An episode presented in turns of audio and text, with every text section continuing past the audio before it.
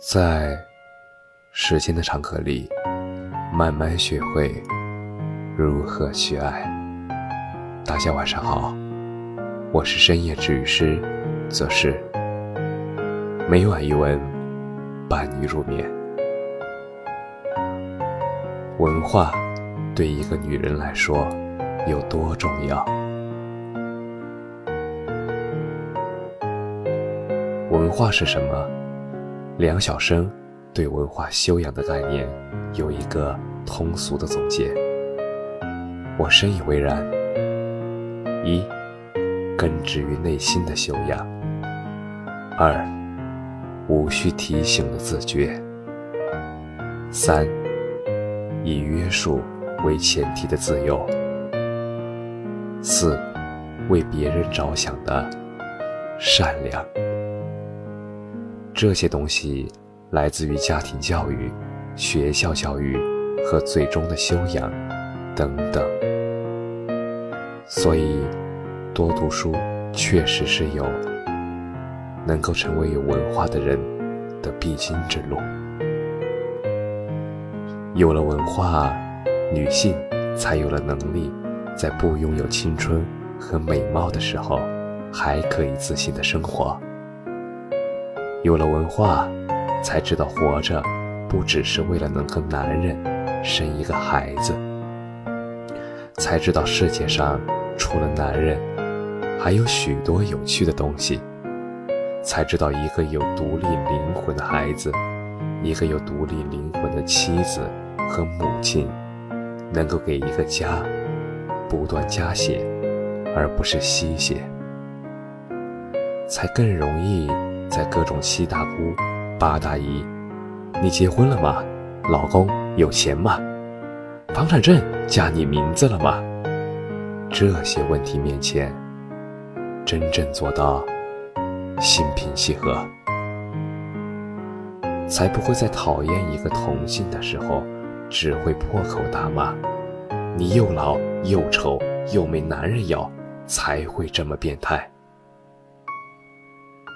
实际上，有了文化，女人的生活才有了除家庭主妇之外的可能性，能够参与社会分工，拥有经济地位，懂得这个世界上的游戏规则，种种秘密不再是随波逐流。没有人怀疑过年轻貌美的女人。可以拥有这个世界。胸大腿长的娃娃音美人是世界的宠儿，但是有了文化，我们可以在不年轻、不美貌的时候，脸上爬满皱纹的时候，仍然保有很多的可能性，仍然自信的活下去。有了文化和见识，我们对自己的欲望和能力的边界，才更容易有准确的判断，也能够同样尊重其他同性的选择。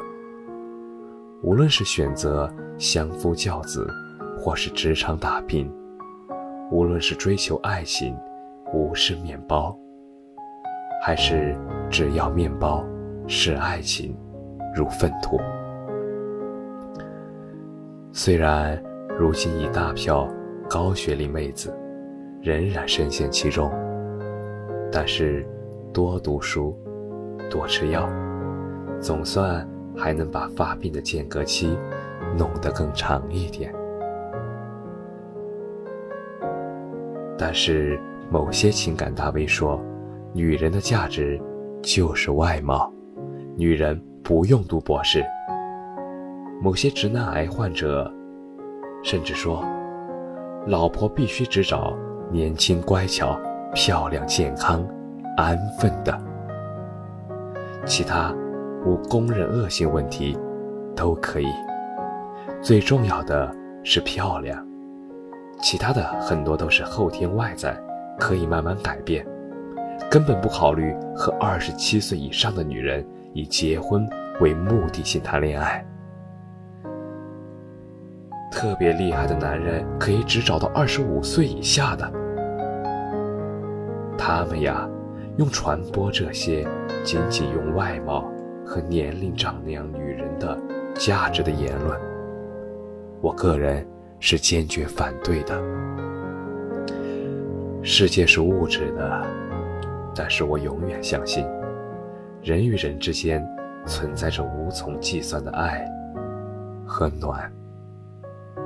我无意煽动男女对立，更不觉得男人能做的，女人都能把女人推向全知全能的神坛。我只是希望大家彼此尊重。不要轻易使任何标准物化他人，或者是自己。我们争取都能够拥有独立灵魂的姑娘。